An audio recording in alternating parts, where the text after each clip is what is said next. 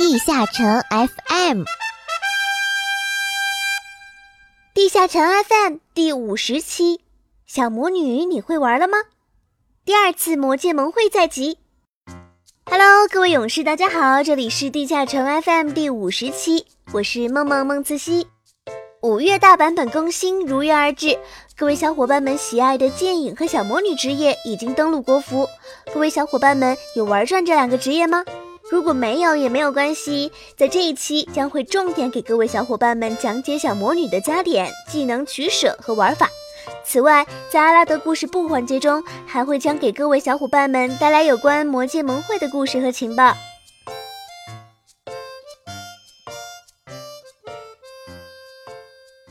Baby girl，别叫我达芬奇，让我唱首 melody，没有太多的问题，要不要和我在一起？LG，哼。嗯，你我都落单，我坐你靠右，承认我有点腼腆，却又争强好斗，犹豫都摘除，想要某种联系，装作漫不经心的我，一切都照旧。如果我是达芬奇，你就是蒙娜丽莎，以 five star 的微笑帮我疏通想法，好不承认想法有一点不像话。你说你要用彩虹色来帮我洗刷，只是有点复杂，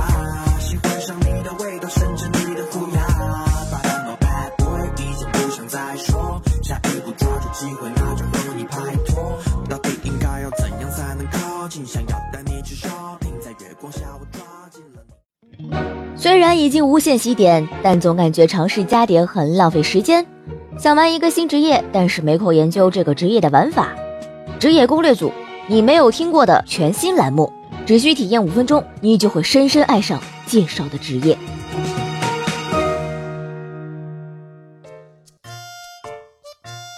小伙伴们，大家好！欢迎大家锁定地下城 FM，收听我们的职业攻略组栏目。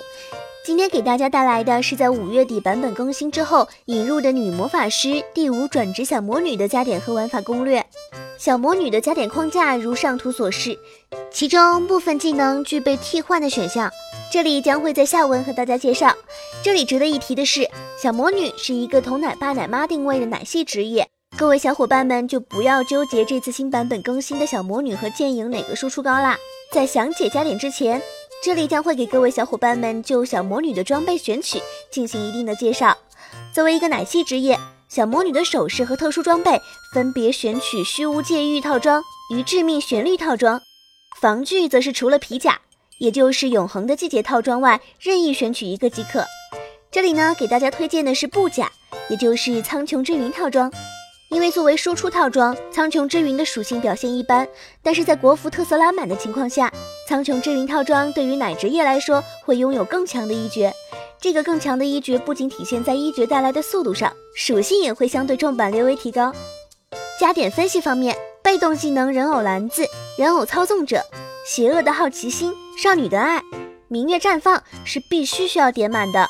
此外，蓝色的 buff 技能细心缝补、小魔女的偏爱。禁忌诅咒、爱之极境、永恒的占据也需要点满。细心缝补技能是小魔女的基础恢复技能，其整合了恢复和净化底 buff 两项功能。第一次恢复量将会较大，后面还会追加三次较少的恢复。按 C 也就是跳跃键，可以直接中断后续的恢复。小魔女的偏爱技能时，小魔女的生存保护增益 buff，同时会影响到小魔女的输出 buff。使用后将会对整个房间的队友增加一个加血加防的 buff，同时可以选中任意一个队友或者自己的小熊。选中队友的话，会增加小魔女对其的 buff 量；选中小熊，则是会增加除了觉醒以外所有风风熊系的技能攻击力。禁忌诅咒技能则是小魔女的核心 buff 技能，可以增加队友的力量、智力、物理魔法独立攻击力、命中力等属性。针对施加偏爱的对象。还会额外提升百分之二十。此外，小魔女具备特别的人偶系技能，用于增加小魔女的 buff 效果。二次觉醒后的小魔女净土和每次复活后将会自带三个人偶，而使用蔷薇藤鞭和痛苦庭院击中敌人时可以增加一个人偶，上限是四个。使用火热的爱意可以增加一定范围内友军的三速十二秒，消耗一个人偶。使用死命召唤，则是消耗两个人偶，使得周围的友军在八秒内增加百分之二十的寂静诅咒 buff 属性。消耗一个人偶可以召唤林中小屋，可以庇护队友，提供无敌哦。不过非偏爱的对象会受到一定量的 HP 损失。此外，人偶戏法可以将附近的敌人变成人偶，并且强制控制。这也是目前 DNF 中可以说是最强的控制技能，可以无视很多不能控制的机制。同样是消耗一个人偶，小魔女的续航 buff 技能是咆哮吧疯疯熊，释放技能后地上会留下诅咒地带，队友进入诅咒地带即可增加小魔女的偏爱与禁忌诅咒的持续时间。小魔女还具备一个很有趣的机制，二次觉醒技能欢迎光临人偶之森，可以延长一绝 buff 的时间。如果能够把握到位，最多可以延长一绝 buff 七秒的持续时间。计算上一绝技能本身搭配上苍穹没落扫把，合计的二十八秒，总觉醒时长能接近三十五秒。这里给大家介绍完了小魔女的技能机制和玩法，再来给大家介绍一下加点取舍的争议问题。首先，为什么魔法盾只选择加一级？这里就知道肯定有很多小伙伴们平时不玩萝莉系职业。魔法盾在 PVE 环境下的成长率对生存造成的影响极其有限，基本上点满不会死的点一也不会死，点一会死的点满也会死，没有必要投入这一部分 SP，反而不是加满替身草人的技能，替身草人会随着等级的成长减少 CD，十七级的替身草人只有短短的十四秒 CD，面对非全屏高伤技能时，明显通过替身草人离开伤害区域才是最佳选择。此外，就是关于驱散魔法这个技能的取舍。这个技能适用于特殊场景，可以起到不俗的效果。但是对于野队多鬼剑士这种情况下来看，驱散魔法得不到应有的发挥。如果小伙伴们有高压制的职业可以配合的话，自己可以抠取变大吧疯疯熊技能的 SP，点满驱散魔法，用于协同压制。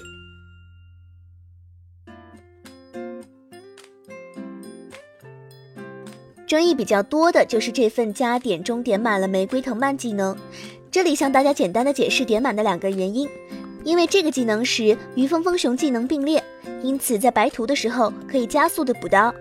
在高端副本中，可以在风风熊系技能使用时占用风风熊的场合使用，快速的利用其多段攻击叠加减抗，最大化团队收益。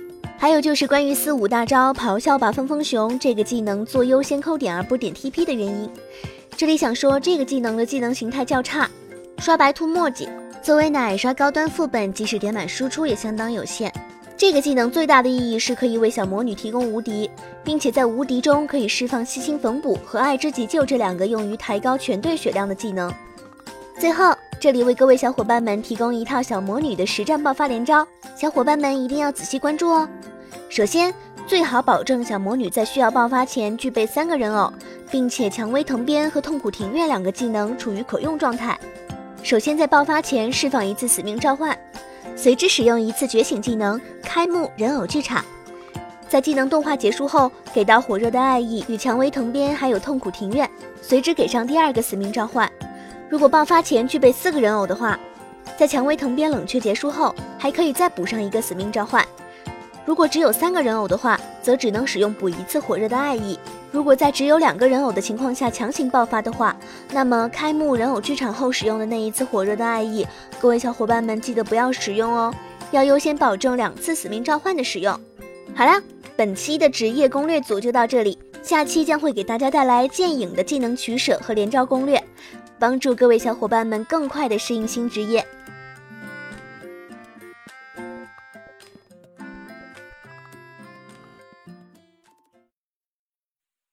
Talking to the moon，放不下的理由，是不是会担心变成一只野兽？Walking on the roof，为心跳的节奏，是不是会暂停在世界的尽头？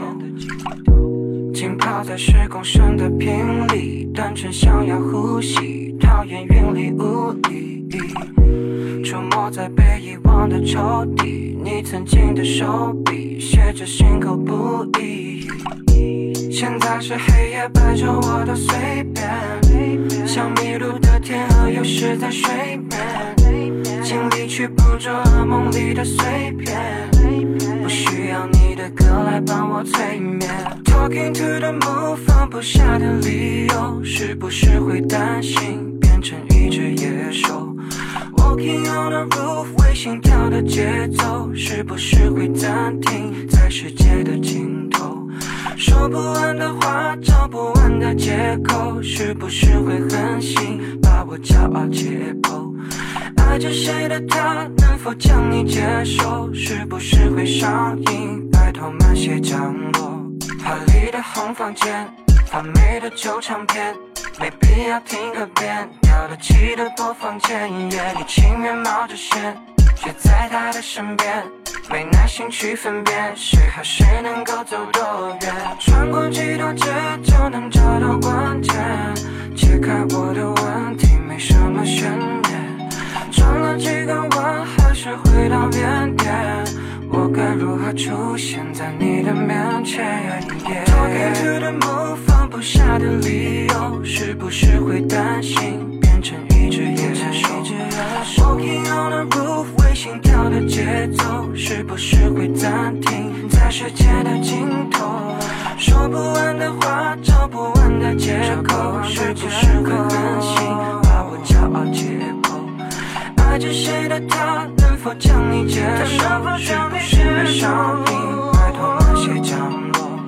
Talking to the moon，放不下的理由，是不是会担心变成一只野兽？Walking on the roof，为心跳的节奏，是不是会暂停在世界的尽头？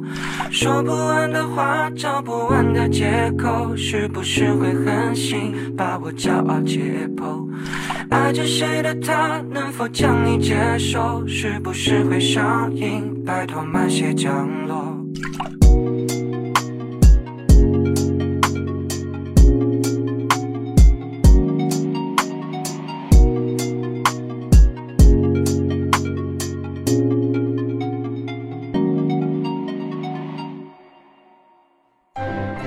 重塑背景故事，网罗热门话题，阿拉德故事部带您走进更加欢乐的阿拉德大陆。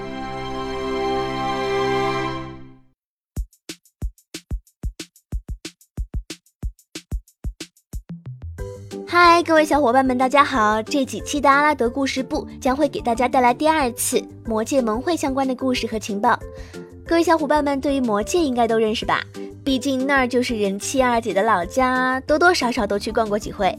但是最近魔界变得不是特别太平。各位小伙伴们都知道，和西兰安通款区的爱丽丝是首届魔界盟会的冠军，而第二次魔界盟会又即将举办。不过魔界盟会到底是什么东西，可能很多小伙伴们就没有那么了解了。今天就让这里来给大家科普一下吧。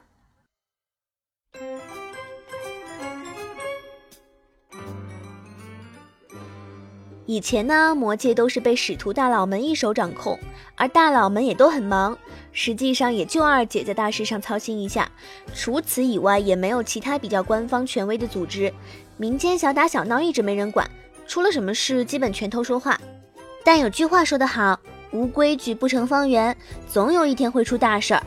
这不，使徒里面的暴躁老九就开始闹腾了起来。龙王巴卡尔被卢克爷爷的各种小提示。发现了二姐要通过消灭使徒复兴泰拉的计划，这下还了得！是可忍，孰不可忍？骄傲自大的他立马跟二姐对着干了起来，立志要夺取据说有着长生不老功效的生命之水，彻底破坏二姐的计划。结果不言而喻，暴躁老九被二姐带着其他使徒一路狙击，最终落荒而逃，躲入了天界。这场战争成为了 DNF 世界观中最重要的事件之一，史称“龙之战争”。但除了这一点，其作为魔界最大内斗，好一场大水冲了龙王庙，自家人打自家人。这二姐要再不定下规矩，只怕以后还会有更多麻烦事。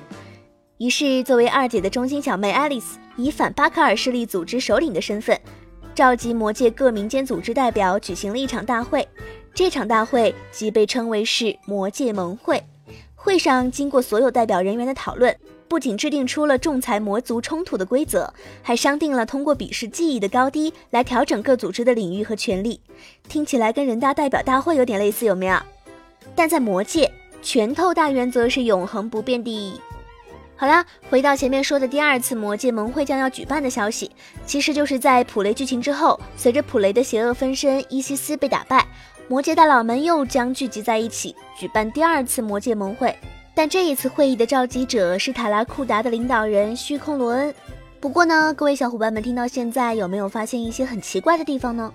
卢克爷爷为何要提示使徒，而且选择对象是巴克尔？卢克爷爷又是怎么知道二姐秘密的？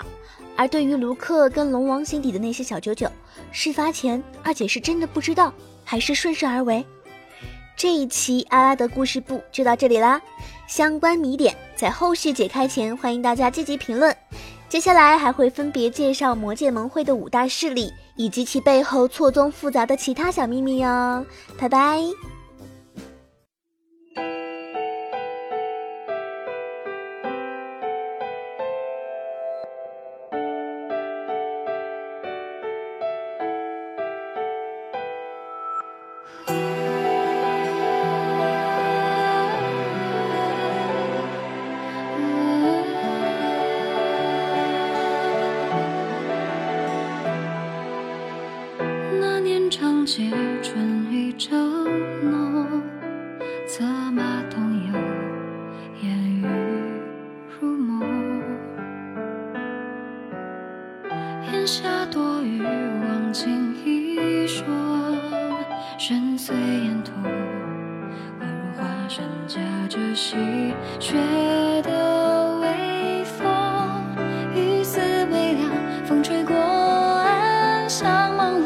一时心头。悸动，似你温柔剑锋，过处翩若惊鸿。是否情字写来都空洞？一笔一画斟酌着放松，甘愿卑微换个笑容，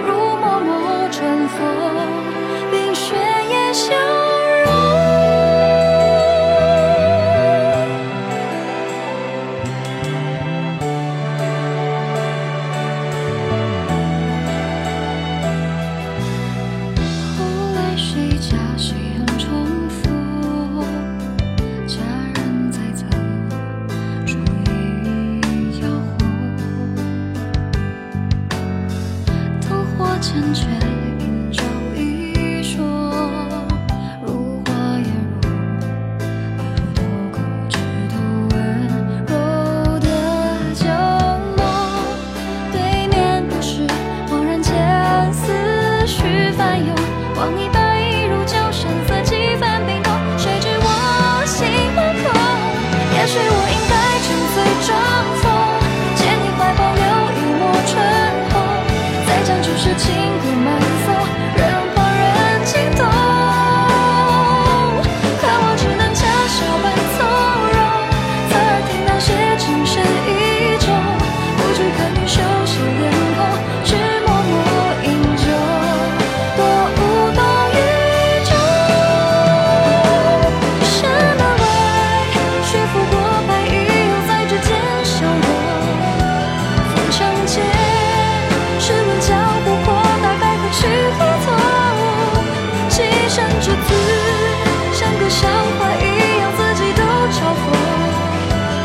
情缘有始无终